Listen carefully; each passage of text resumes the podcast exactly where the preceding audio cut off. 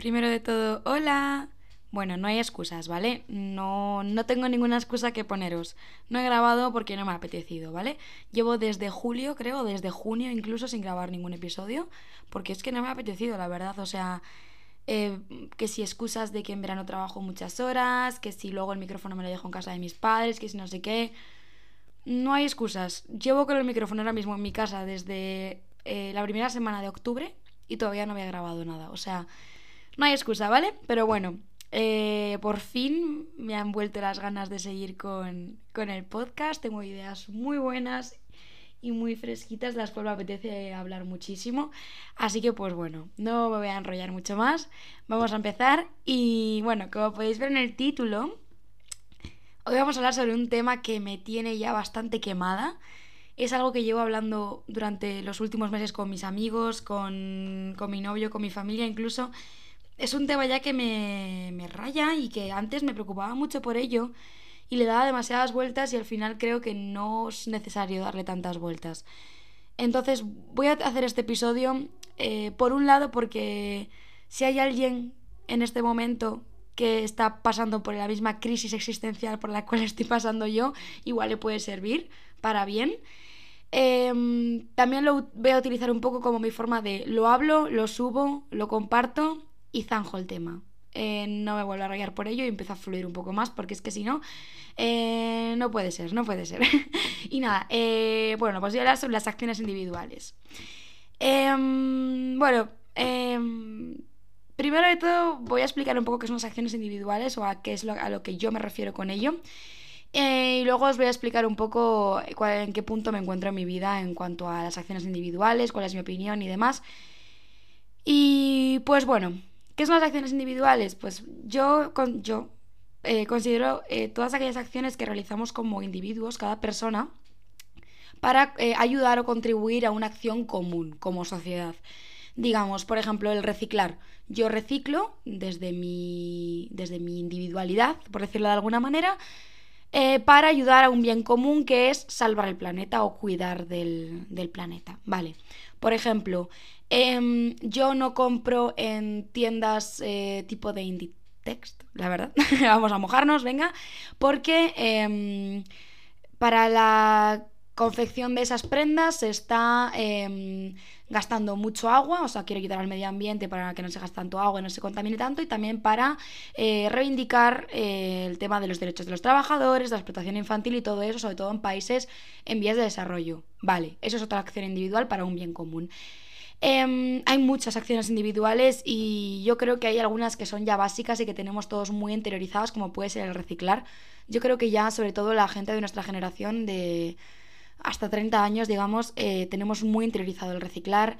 Em, yo creo que nos sale solo el tener en casa cada cubo para para cada cosa, para plásticos, cartón, para orgánico, luego las pilas las tiramos al contenedor de pilas, el aceite nos duele tirarlo por el fregadero, ya lo tenemos como muy interiorizado, o eso es lo que yo pienso, en plan, por lo que veo un poco en mi entorno y por lo que me cuenta la gente de mi entorno que, que no ha crecido en la misma situación que yo, como que esto es una cosa común en todos los en todas las personas más o menos de nuestra de nuestra edad. Pero luego hay otras acciones individuales como puede ser el mm, comprar, por ejemplo, ropa de Inditex y todo eso, que no está tan interiorizado, pues porque no solamente es una acción individual en contra del, maltrato laboral y todas las cosas, no, no, no, sino que implica más cosas como por ejemplo la situación económica en la que te encuentres. Eh, no puedes pretender dejar de comprar en tiendas, por ejemplo, como en Shein o en Inditex y comprar en tiendas eh, Made in Spain y todas esas movidas si no tienes el dinero para poder permitírtelo porque es ropa más cara. Entonces, pues bueno. Eh, ¿A qué voy con todo esto? Bueno, yo eh, desde hace unos años para acá, desde que yo creo que desde me, me fui a la universidad, desde hace cinco años, sí, desde cinco años, ya es que lo pienso madre mía, em, como que hice un cambio en mi vida, un cambio en mi vida, no, un cambio en mi cabeza en cuanto a... Mm, a este tipo de cosas. O sea, sí que es cierto que, por ejemplo, como he dicho antes, el reciclaje lo llevo haciendo desde que nací prácticamente o desde que tengo uso de razón, pero sí que, por ejemplo, otras cosas como, por ejemplo, el, no gastar agua, el comprar en tiendas más sostenibles, en no utilizar tanto plástico y demás, sí que empecé a adoptar todo ese tipo de mm, acciones individuales cuando me fui a la universidad.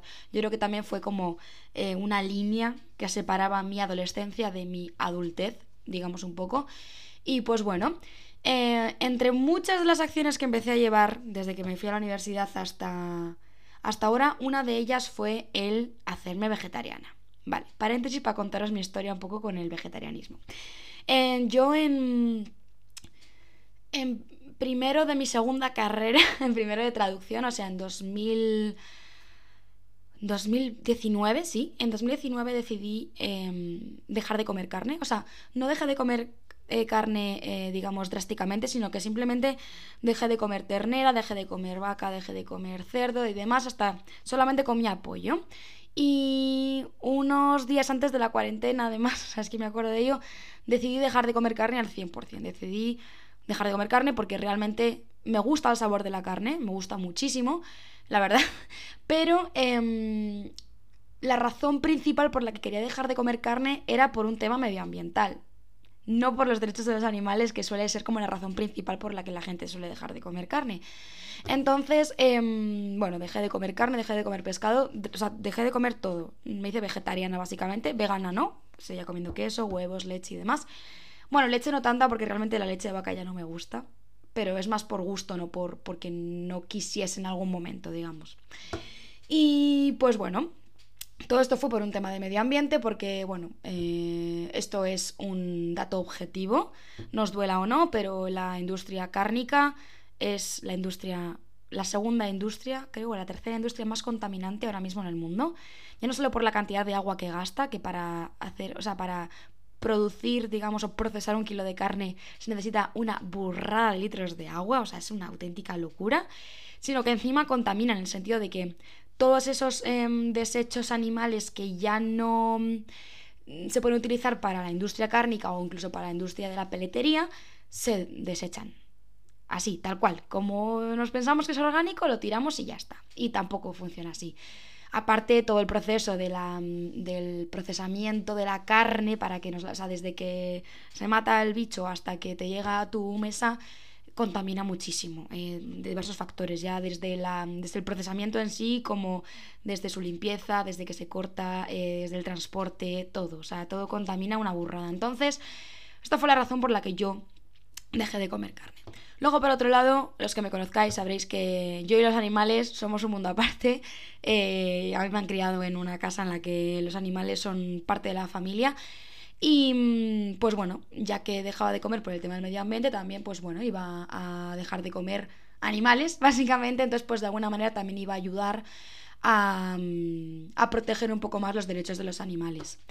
Em, bueno, yo ya llevaba protegiendo los derechos de los animales desde antes, pues por ejemplo, yo nunca, bueno, nunca, desde que yo me compro mis propias cosas, digamos, desde que tengo unos 15, 16 años, Em, siempre he optado por productos cruelty free, que no se testan en animales y demás. Y pues bueno, esto era un paso más hacia lograr como un bienestar en los animales y demás, aunque bueno, dejar claro que no fue la razón principal por la que me hice vegetariana. A todo esto, em, la cuarentena me vino súper bien para ser vegetariana, la verdad, porque mis padres, pues, eh, para ser una familia en la que siempre hemos comido mucha carne, lo entendieron bastante bien. Eh, yo cuando, simplemente dejé de comer carne, se lo dije, oye papá, mamá, voy a dejar de comer carne, entonces em, si podéis hacerme una opción vegetariana en las comidas, pues lo agradecería un montón. Y ellos, sí, sí, sí, perfecto, vale, tal. Al principio sí que les daba un poco de miedo, pero por mi salud. Eh, mi madre recuerdo que se rayó un poco y empezó a preguntar a una amiga suya que era nutricionista y tal, en plan de, oye, em, ¿pasa algo si deja de comer carne y tal? No sé qué. Y la, y la amiga de mi madre le dijo, no pasa absolutamente nada mientras se cuide en el sentido de sepa llevar una, mm, una, dieta equilibrada y se controle sobre todo el tema de la B12, no va a haber ningún tipo de problema. Y madre ya se quedó más tranquila, tal, no sé qué. Pues bueno, la cuarentena me vino muy bien, pues porque como no podíamos ir a cenar por ahí, ni nada de eso, ni podíamos ir a comer a casa de mi abuela, que ahí sí que se come carne constantemente en todas las comidas, pues bueno, me fue fácil. Eh, luego me me fui de Erasmus, eh, también me hacía yo mi propia comida, o sea que no tuve ningún tipo de problema y demás. Y bueno, em, en verano del 2021, eh, por un problema médico, tuve que volver a comer pescado. Eh, bueno, mi médico me recomendó que volviese a comer pescado porque iba a ser lo mejor para mi salud en aquel momento o que, bueno, que volviese a comer pescado o que me cuidase muy, muy, muy, muy bien la alimentación. ¿Qué pasa? Que en verano yo trabajo muchísimas horas, no controlo mi comida porque como en mi trabajo. Em, la cena normalmente cuando llego a casa suele estar ya hecha, o sea, realmente no podía controlarlo más que el desayuno, que es una, una pequeña parte de las comidas del día, entonces pues no iba a poder controlarlo y dije, mira, prefiero empezar a volver a comer pescado y olvidarme un poco de esto y ya está. Y así cuido mi salud, que al fin y al cabo yo creo que es lo más importante para mí. Y desde aquel momento em, empecé a em, alejarme un poco de todo este movimiento del vegetarianismo y todo eso. ¿En qué sentido? En que yo antes era un poco, no extremista, pero sí que era un poco de, y si todos fuésemos vegetarianos, eh, el mundo no se iría a la mierda y los animales tendrían sus derechos intactos y no sé qué y no sé cuánto. Pero luego me di cuenta de que no era así. Vale. bueno, Actualmente em, he vuelto a comer carne, como bueno lo habéis podido ver en el título, pero bueno, desde hace unas semanas para acá he decidido que he vuelto, o sea, voy a volver a comer carne. Em, ¿Por qué? Bueno, eh, estoy, bueno, creo que este episodio está siendo un poco caótico, porque por un lado estoy contando la historia de cómo me hice vegetariana, luego no sé qué, pero es que al fin y al cabo no tiene ningún tipo de guion, ni de hilo, ni de nada, simplemente me quería desahogar un poco y, y bueno, como lo que os dije un poco al principio. Bueno, eso, desde hace unas semanas para acá eh, decidí volver a comer carne. Eh, no como carne a diario, ni muchísimo menos. O sea, creo que como eh, una pieza de carne a la semana y si tal. O sea, simplemente me lo tomo más chill. Y si voy a cenar por ahí me apetece comer algo de carne, lo como. Yo que sé, por ejemplo, hace dos semanas, dos no, tres ya, estuve en Roma.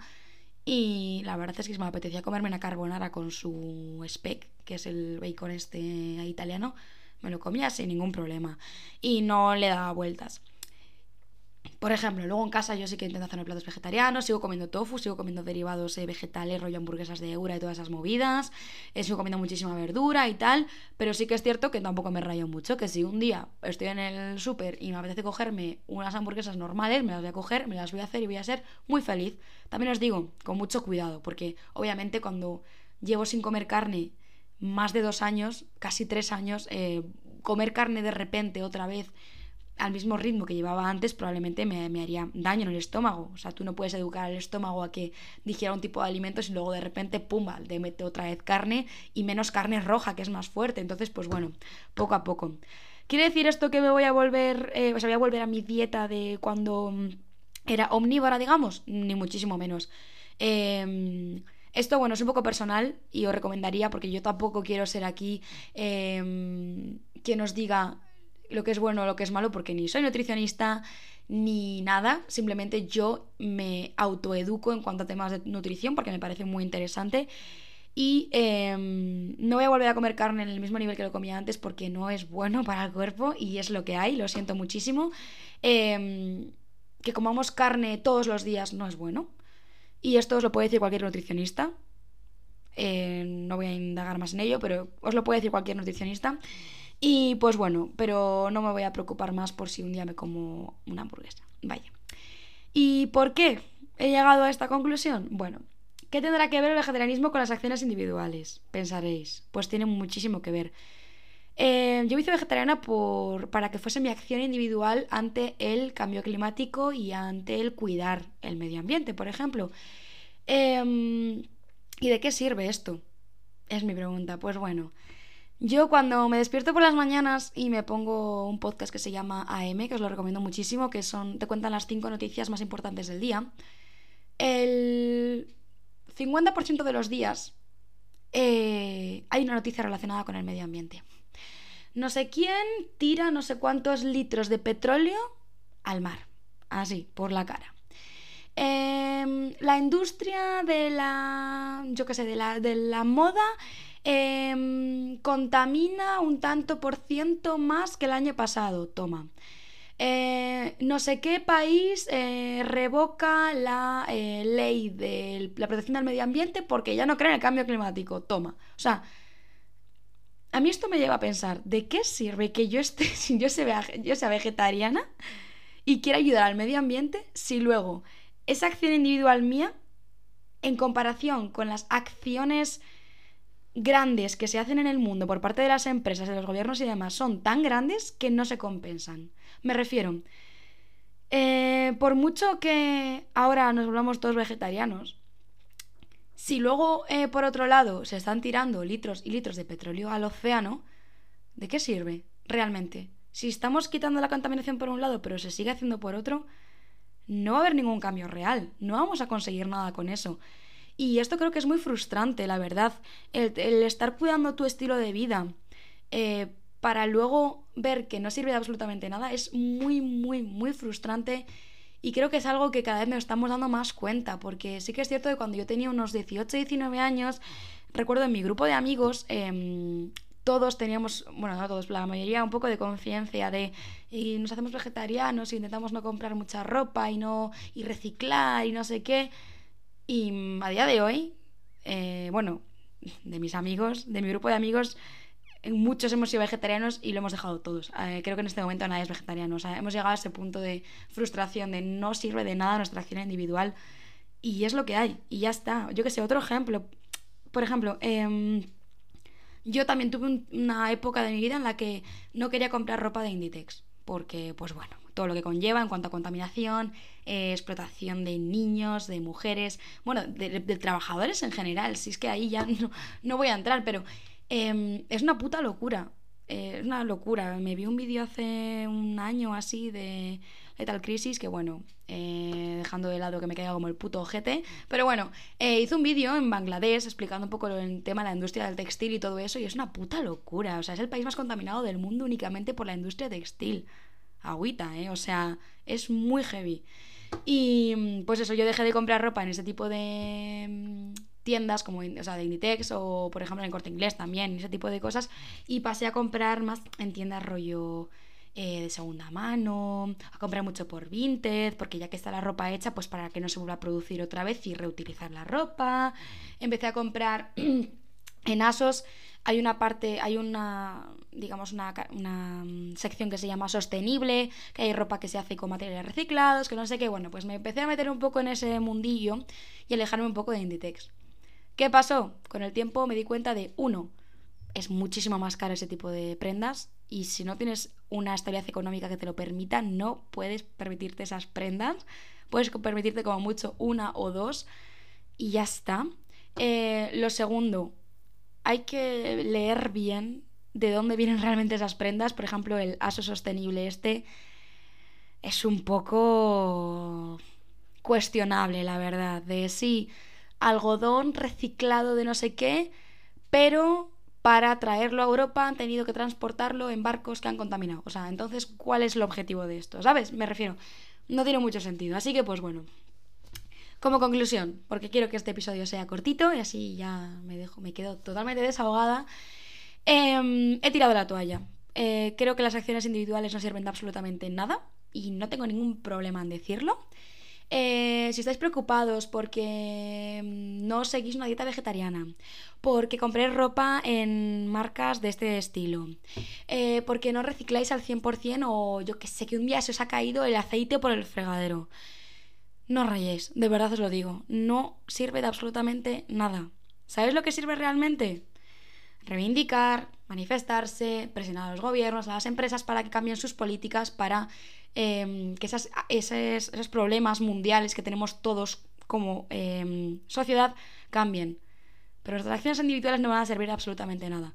Y lo que sí que quiero pedir, por favor, porque ya es una cosa que me molesta bastante, sobre todo en el ambiente de Twitter y todo eso, quienes estéis en Twitter todo el día como estoy yo, que lo tengo que admitir, lo sabréis, dejemos ya de victimizarnos y dejemos ya de em, echarle la culpa a las personas que no llevan a cabo acciones individuales porque no es su culpa. La culpa es de las empresas, de los gobiernos y de todas esas movidas. Así que dejemos tanto de ser vegetarianos y de, y de comprar ropa en el humana y demás y reivindiquemos un poco más, hagamos un poco más las calles y presionemos un poco más a través de las redes sociales para que todos esos eh, grandes organismos eh, cambien sus leyes hacia eh, un bienestar social, digamos.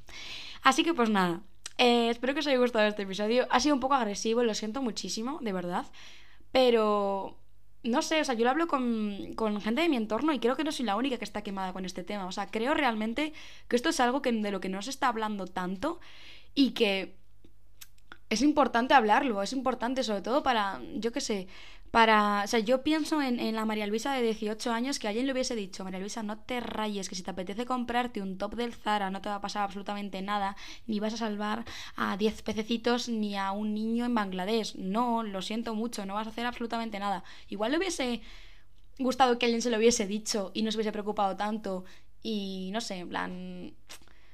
Es un tema que, que hay que hablar un poquito más porque no se está quemando mucho la gente, sobre todo por Twitter. Yo por Twitter estoy viendo una agresividad hacia la gente, yo qué sé, eh, sobre todo con, este, con el auge de Shein. Em, bueno, al fin y al cabo, Shein es barato, rápido, chino y, y bonito. Y es fácil y ya está. Y yo no puedo culpabilizar a nadie porque compre un top en Shein que le vale 3 euros en vez de comprarlo en mm, la GAM que le cuesta 35. Por mucho que la GAM sea hecho en España, sostenible y demás, yo puedo entender la persona que lo compra en SIN por 3 euros. Y ya está, y no podemos culpabilizar a esas personas. Así que pues nada, espero que os guste mucho este episodio. Eh, como siempre, eh, si tenéis alguna sugerencia o queréis que he pegado alguna patada a algo, por favor decídmelo sin ningún tipo de, de, de, problema. Yo estoy aquí para aprender. Probablemente haya dicho algo que no, esté, no sea totalmente correcto y es muy probable. Así que, pues bueno, eh, feel free de decirme si he dicho algo que esté fuera de lugar. Y nada, que nos vemos en el próximo episodio y como siempre no os voy a prometer cuándo va a ser, porque puede ser mañana o puede ser dentro de tres meses. Así que pues nada, adiós.